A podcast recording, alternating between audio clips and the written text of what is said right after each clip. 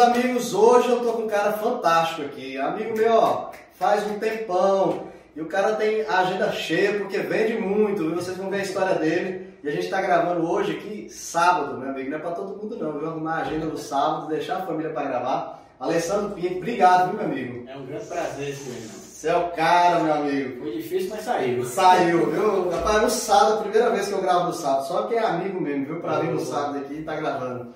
Amigo, me conta aí sua história, que é a, a história. Tem coisa que eu quero puxar aqui que vai ser difícil tirar, viu? Mas Alessandro, Alessandro Pinto, pra quem não conhece, tem uma imobiliária fantástica e hoje as pessoas só veem talvez o sucesso, né? Porque às vezes a pessoa vê o sucesso, não vê o corre como brinca na, na- na rede social. Corre é que acontece mesmo. E a imobiliária já tem quantos anos? A Reis com- Iniciamos como imobiliário, uma empresa mesmo em 77.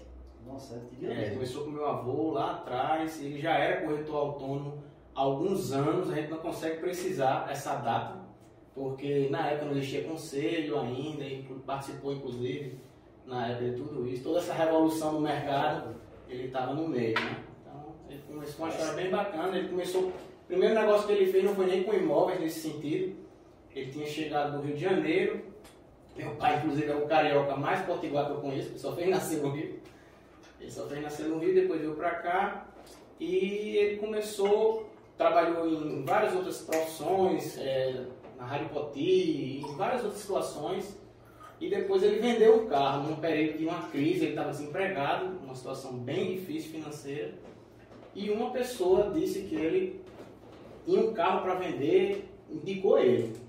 E a pessoa bateu lá na porta da casa dele, inclusive era ali nas Rocas, Tudo aconteceu por aqui, né? é, ele morava ali nas rocas, na rua Condô, e ele nunca, nunca tinha visto aquela pessoa na vida, e a pessoa tocou lá, bateu, e disse, é o Zé, seu Zé Gomes? Aí ele fez, sou eu.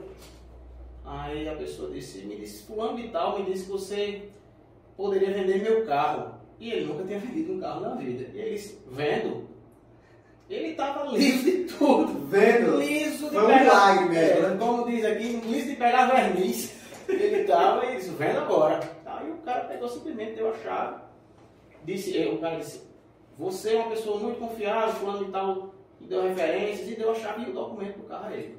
E ele foi para um antigo mercado que tinha aqui, que se vendia, uma praça onde se vendia carros, e ele no primeiro dia vendeu esse carro. E ganhou um dinheiro, foi aquela feira enorme, aquela felicidade, aquela alegria em casa. E eles pronto, arrumei um negócio. Né? Vender carro. Já validou no primeiro, né? no primeiro deu certo, aí no outro dia ele já foi para aquele local para tentar ver ali, ver se conseguia saber os carros que estavam à venda, aquela coisa, para ver se fazia as primeiras captações da vida, porque o primeiro não foi uma captação, né? Sim. O primeiro ele foi captado, digamos assim, como vendedor de carro que não era. Mas aí ele começou a viver esse mundo, eu sei que mais na frente, ele já tinha vendido alguns carros, chegou uma pessoa para ele vender uma casa. Quando ele vendeu essa primeira casa, que ele fez uma plaquinha com o nome dele, Zé Gomes, e o telefone da casa, ou de algum outro canto, não me lembro como era essa O situação. telefone na época, É, o telefone era coisa cara. também, É, não era, eu não sei né? como era nesse tempo. Eu, Eu era menino, eu sei que o É, telefone era uma coisa cara. Sempre foi, né? É, Mudou só agora, já caiu na internet, né? Aí, enfim, eu sei que ele conseguiu vender essa casa. Não sei os detalhes mais ou menos nessa parte da publicidade, né? Ele devia nem ter, acho que ele É. notava boca a boca. Não tinha nem jornal de, É. de focado em imóveis, talvez, né? Acho que não. Acho que não. Creio que não. Isso faz muitos anos mesmo. Então ele vendeu a primeira casa. Quando ele vendeu a primeira casa, que ele ganhou a comissão da venda da casa, aí ele nunca mais quis vender um carro. Muito maior, né? A, a mosca mordeu ele lá e ele nunca mais saiu do mercado realmente. Foi atrás de outras Aí casas. começou a buscar esse mercado, enfim, começou a crescer dentro desse mercado, como corretor autônomo, vendendo, vendendo, vendendo, vendendo. E ele era um cara bem humilde, meu, meu avô era uma, de uma família muito humilde, do interior do estado, de ali, aquela região de Alexandria, Tenente Ananias, lá na trombinha do elefante, bem, bem sofrida a região. E ele saiu de lá muito jovem nessa história que eu disse no, no início, que era ir para o Rio de Janeiro tentar a vida. Quando ele voltou, foi toda essa história que eu contei, e ele começou nos imóveis dessa forma e nunca mais saiu. É. E aí era Zé Gomes, mas como foi a história de, de Aí- surgimento mesmo da região? Pronto, em 77 foi que ele já Formado. já estava melhor de, de- de situação de, de clientes, de administração, que era pouco nesse tempo, de locação, mas tinha já. Então ele sentiu necessidade de ter mais pessoas apoiando ele, né? Aí iniciou a imobiliária Reis Magos, que meu pai, mais na frente, veio a trabalhar com ele e depois ficou só meu pai como proprietário da empresa e depois, primeiro foi meu pai e ele, né? Passa um período, depois só meu pai e depois eu e meu pai, como estamos até hoje. Caramba. É. Seu pai passou quanto tempo ali com o seu avô? Olha, não sei dizer, precisar... Uns 20 anos aí. Por aí, não. Por aí, uns 20 anos. Como foi essa, essa questão de seu pai ter pego também esse DNA, né? Porque não é fácil essa questão de passar de gerações até chegar em você. É, passar o bastão, né? Não é fácil é. essa questão de passar bastão. Quantas é. empresas morrem por um. É verdade, é verdade.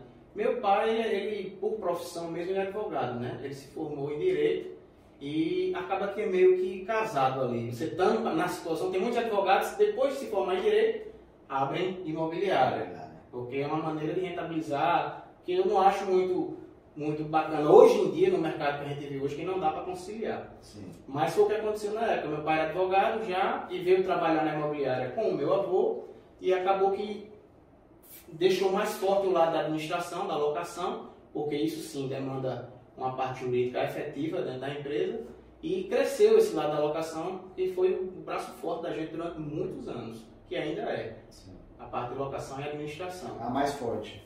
É, então, com certeza, a gente tem uma boa carteira que é o que dá, digamos assim, a tranquilidade de passar pelas crises. Vamos chegar na crise atual que a gente está passando. Mas, Alessandro, você fugiu aqui, eu, eu fiz um briefing, a gente já foi do seu avô e tudo, que as histórias são boas, mas eu quero saber o Alessandro, o Alessandro Pinto lá do passado, que os amigos que estão assistindo aí o videocast querem saber. Você fez salesiano, não foi que você estava me falando? Me conta aí, você, o menino Alessandro. Salesiano, entre outras escolas aí. Era um, era um... O menino do fundão, você era? Como era? Me conta. É, no início da carreira artística, não. você estava mais na frente, mas depois passou lá pro fundão.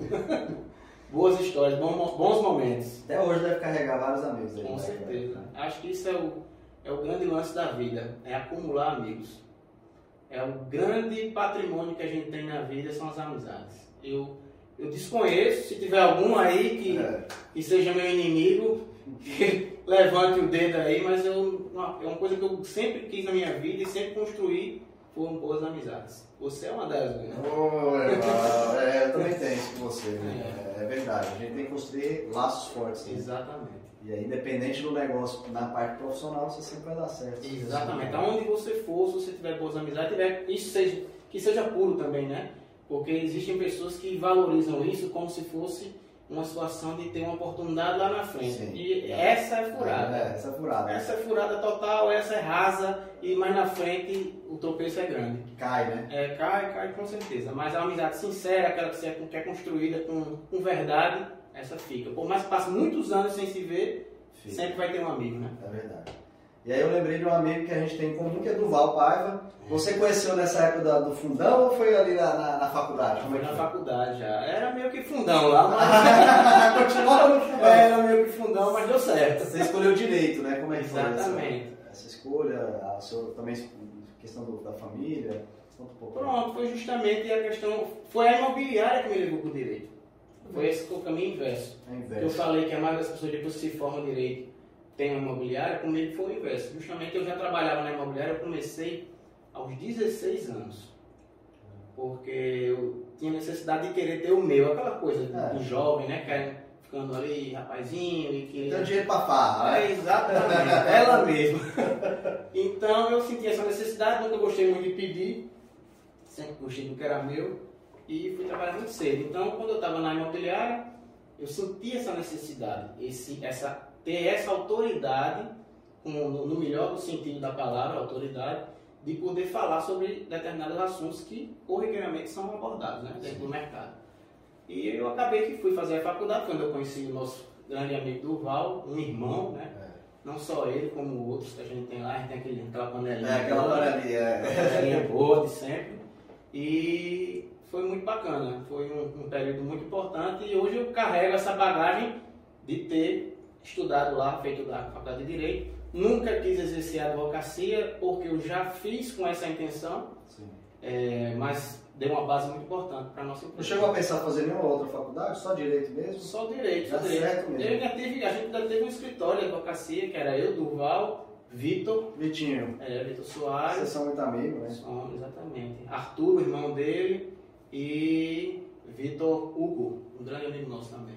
Massa. E aí não, acabou... então, Ah, exatamente. Aí chega aquele momento que a gente tem que decidir, né? O que, que eu estava falando no começo. É, você não consegue fazer duas coisas bem feitas, né?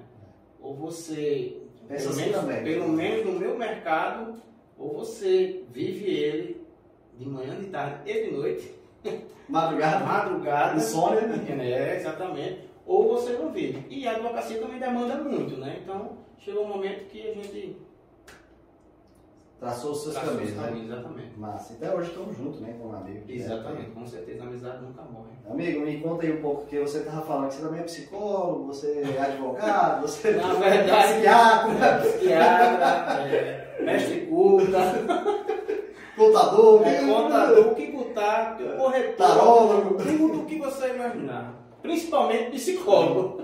Por quê?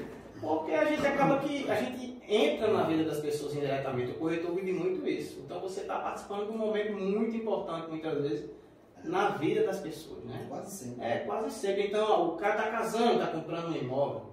O cara está separando, está comprando outro imóvel ou vendendo aquele que comprou durante o casamento, né? Então aí morreu, morreu uma pessoa, aí tem aquela herança que veio, é, o imóvel que é para vender, para, enfim. Então a gente acaba que entra muito dentro da vida das pessoas, entre outras situações, na locação também demais você entra dentro da vida, você fica sabendo de coisas que tem que cortar as câmeras. Não, A é, gente acaba sabendo, né? Sabendo e fica pra você. É, e fica pra gente porque faz parte da profissão. é, faz parte ouvir e ajudar ali, até como Isso. ouvinte mesmo, né? Exatamente. E tá direcionado pelo melhor caminho, né? Melhor caminho. E eu, queria, pode pegar uma aguinha aí, meu amigo, que é, pode usar o telefone, pode fazer o WhatsApp, tá tranquilo. Esse chopp tá maravilhoso. Show, né? Chopezinho aqui na careca do jogo. E aí eu queria saber um pouco né, do tempo de mercado seu, né? A gente entrando também hoje no processo que nós ainda estamos nessa pandemia do Covid aí, Uhum. 19.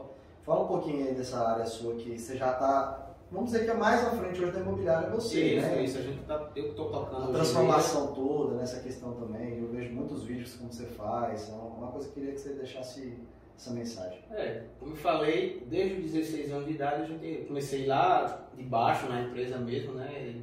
Fazer o depósito bancário, é, office boy mesmo. Todas as etapas. Todas as etapas. Então, assim, até chegar a parte de, de tirar o Cresce e trabalhar no ramo mesmo, né? Mas a gente já conhecia muita coisa por vivenciar a imobiliária em todos os processos. E faz muitos anos isso, né? 16 anos, eu estou com 43 anos de idade, vou fazer agora, dia 9 de novembro. Ele tá novo, tá É, novo. Mas é. agora, né? Depois de um Agora, manhã, exatamente. Então, já é uma longa estrada, a gente passou por uma grande transformação no mercado. E como você falou, no início essa pandemia foi um, um verdadeiro marco no mercado imobiliário. Isso os colegas corretores e donos imobiliários que por acaso estejam vendo são testemunha do que aconteceu. Porque foi uma série de fatores que convergiram no mesmo momento. Me recordo demais que no início da pandemia, lá em março de 2019, no iníciozinho, aquele ali foi um chão que se abriu. Literalmente. Eu pensava que o mundo estava se acabando. Acabou, já é. Acabou, já foi. Vamos Vamos tocar, lá. vamos Vamos, tocar. é, vamos rezar agora para o que a gente tem e conseguir escapar o máximo de dias quando morrer. Porque muita gente não pagava mais aluguel e a gente já tinha passado por muitas crises e nunca tinha sido nada nem parecido com aquilo.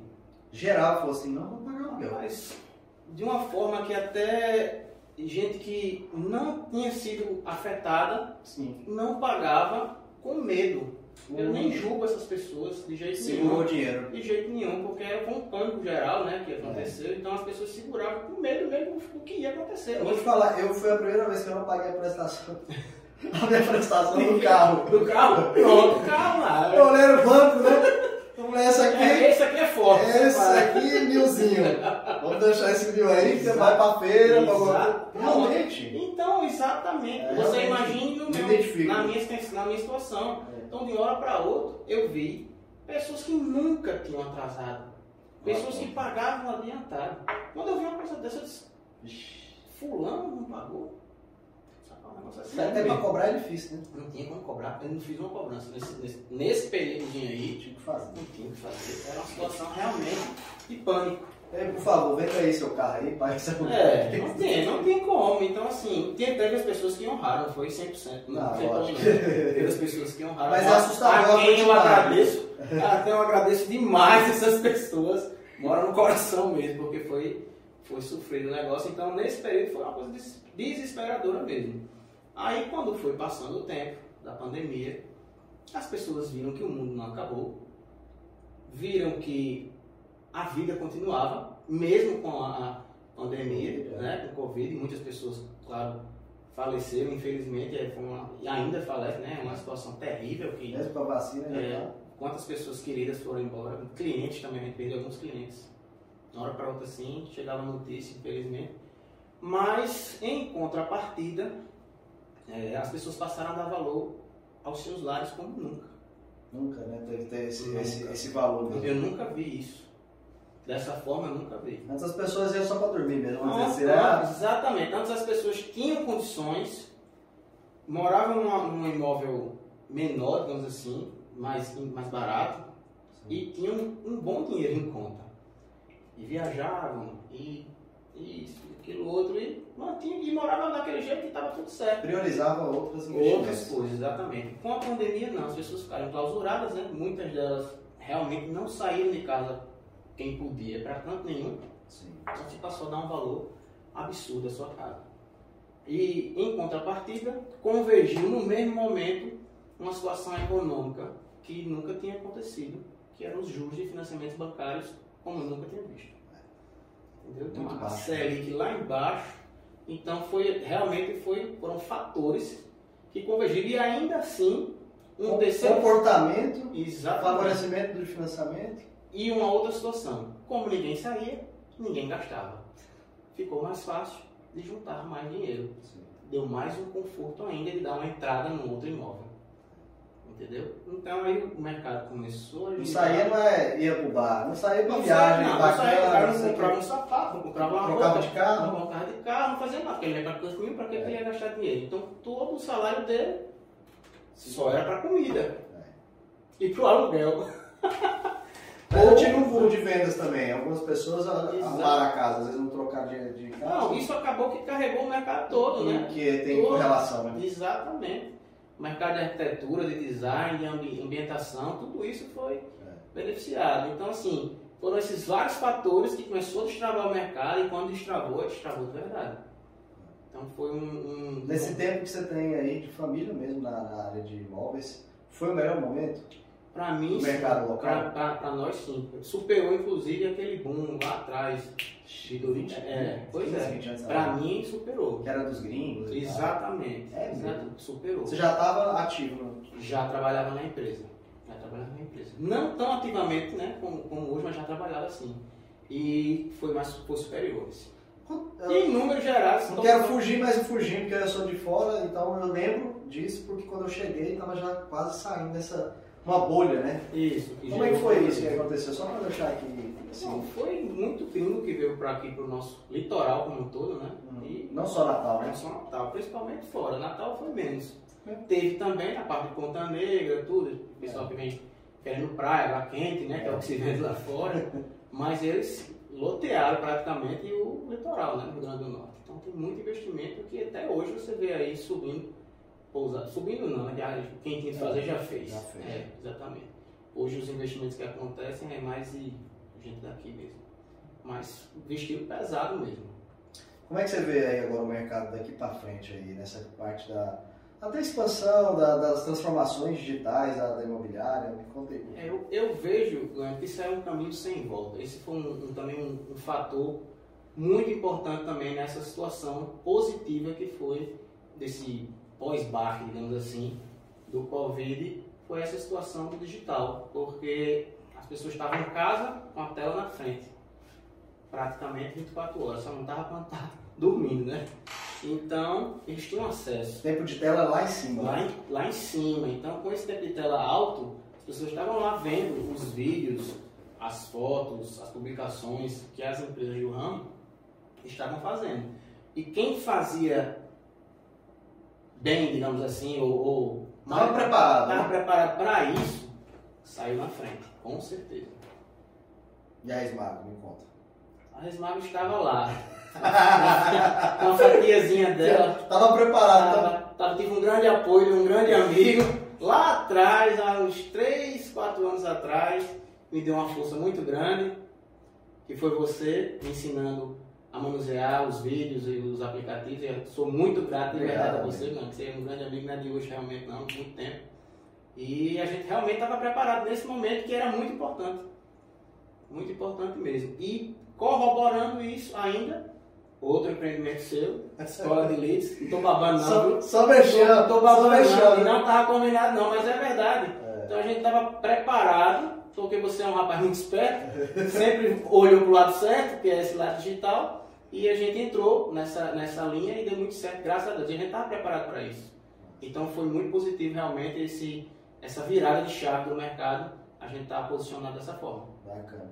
O Alessandro tá falando aí que algumas pessoas que já assistem o videocast, eu tenho uma mentoria que é a Escola de Leads. Isso. E aí a gente ajuda os empresários locais, agora já até até a gente está expandindo, está em Portugal com alguns parceiros.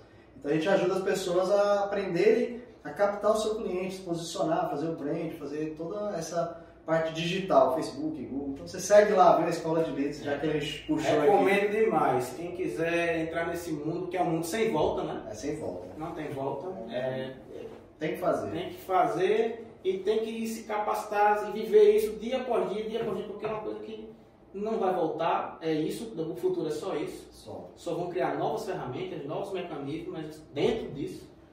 Então, estou muito satisfeito e realmente foi muito importante para a gente. Né? Massa. E vai ser, né? Porque você vai É. usufruir, você terminou o mês passado, já começou a botar muita coisa em prática. Com certeza. Pode beber um pouquinho de água aí, já chegando ao final, é rapidinho o bate-papo, já tá chegando em 30 minutos, amigo. Olha aí, que bacana. O que, que você vê aí agora é, do seu planejamento? Você já fez essa parte né, na, na mentoria, você sempre está captando essa parte de conhecimento, né, na parte de imóveis, de como vender, como se posicionar com seus clientes. O que, que você vê aí para os próximos cinco anos, depois dessa. Baixar um pouco essa poeira? É, não Né? tenho nem o que dizer quanto a isso, porque o mercado ele é um organismo vivo, né? É. A gente não sabe quando ele vai, a gente não sabe. Não dá Não pra. dá pra prever nada, não dá. Acontece uma coisa lá. Na Ásia, Mas né? é como a cachorra de Trump diz um negócio lá, dá um tweet lá, muda tudo. Muda Pronto, tudo. É que agora não é, não é Você mais. tem vontade de abrir ela, a sua, a sua forma de trabalho em outro país? Você falou em outro país, tem essa, esse desejo ou não? Só se chegar a uma coisa interessante? Não, existe, existe uma situação é, familiar que a minha esposa ela é filha de português, né? Portuguesa, é. André é filha portuguesa. Não sabia não. Dona Odete, né? falecida, minha sogra, mas a gente tem esse- essas raízes lá, tem toda a parte de mãe da minha esposa vive em Portugal. Então isso sempre foi um, um desejo dela, porque ela nunca morou literalmente em Portugal, ela sempre passou meses em Portugal, tipo as férias. Ia pra lá, passava as férias, depois voltava. Às vezes naquele tempo era três meses de férias, né? Antigamente, assim, Natal era assim, não sei lá. Não, lá, lá a gente era mais sofrido. 15 dias. Aqui antigamente era três meses. Três meses. Não tem mais isso não, aqui tem mais isso não. Eu vejo minhas filhas meses é muito tempo. É, né? é, O cara antigamente cara passava por média, tem três meses de férias. Era Novembro, dezembro e janeiro. Voltava em férias. Já nem lembrava, né? É, então, ela ia pra lá e tudo, mas ela sempre ficou com esse gostinho de morar mesmo lá, então. E eu gosto muito de lá também, e a gente sempre pensou nisso. Então, com a internet hoje, com essa situação que a gente tem condições de se posicionar em qualquer lugar do mundo através da tecnologia, de fazer captação de clientes através da, tecnologia, que no meu mercado isso antigamente era praticamente impossível, que a pessoa precisava lhe conhecer, saber quem você era, ter uma referência sua para poder virar cliente.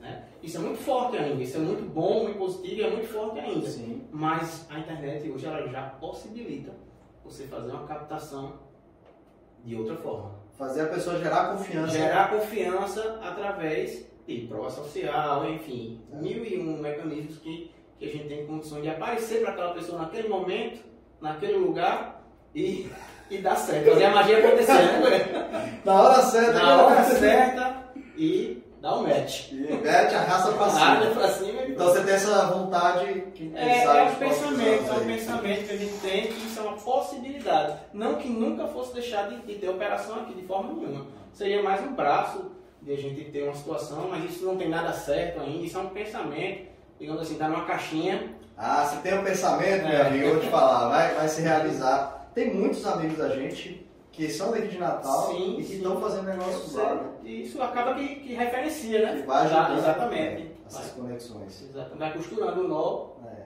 Quando você vê, opa, deixa eu abrir essa caixinha. Exatamente. Agora vai. Aí às vezes tá pronto e vai. É. Meu amigo, obrigado, viu? Muito massa. Saiu o nosso videocast. Finalmente. Eu vou deixar aqui, ó. Só para poucos, viu? Essa aqui tá limpinha. Vou dar aqui meu, minha canequinha do Jô Soares aí. Muito né? obrigado. você tomar café lá, viu? Valeu, mano. Muito obrigado. Leve lá, não deixe cair no chão agora não. Não, de jeito nenhum, vou guardar aqui quietinho. eu, eu tenho que agradecer, mano, muito feliz de participar aqui desse seu projeto que é sensacional, tá dando o que falar aí na cidade, né? E eu sei que você escolheu a dedo as pessoas para sentar aqui nessa cadeira. Então, eu estou muito satisfeito e muito feliz por isso, viu, meu amigo? Ô, irmão, obrigado aí. Valeu. Ó, o cara é foda, né? YouTube pode falar foda, não tô nem aí, não. Mas você que assistiu mais de meia hora de programa, não é possível que vai dar um dislike, né? Você tá aí meia hora assistindo, vai lá e mete o dislike. Até hoje eu não recebi um dislike. Senta o dedo. Bota o dedo de compartilhar e joga nos grupos. Sabe aquele grupo de briga, de política que fala que o Lula vai ganhar, que o Bolsonaro? Você fala, gente, para aí. Tem um conteúdo aqui de Natal, feito aqui, genuíno, por um goiano que também é potiguar, tem raízes aqui na região. Manda lá pra galera e difunde esse material que eu faço aqui de coração, de pessoas como a Alessandra e outras histórias que vocês pegarem no canal, já são mais de 70 episódios, só gente top. Obrigado, pessoal. Até o próximo episódio. Grande abraço.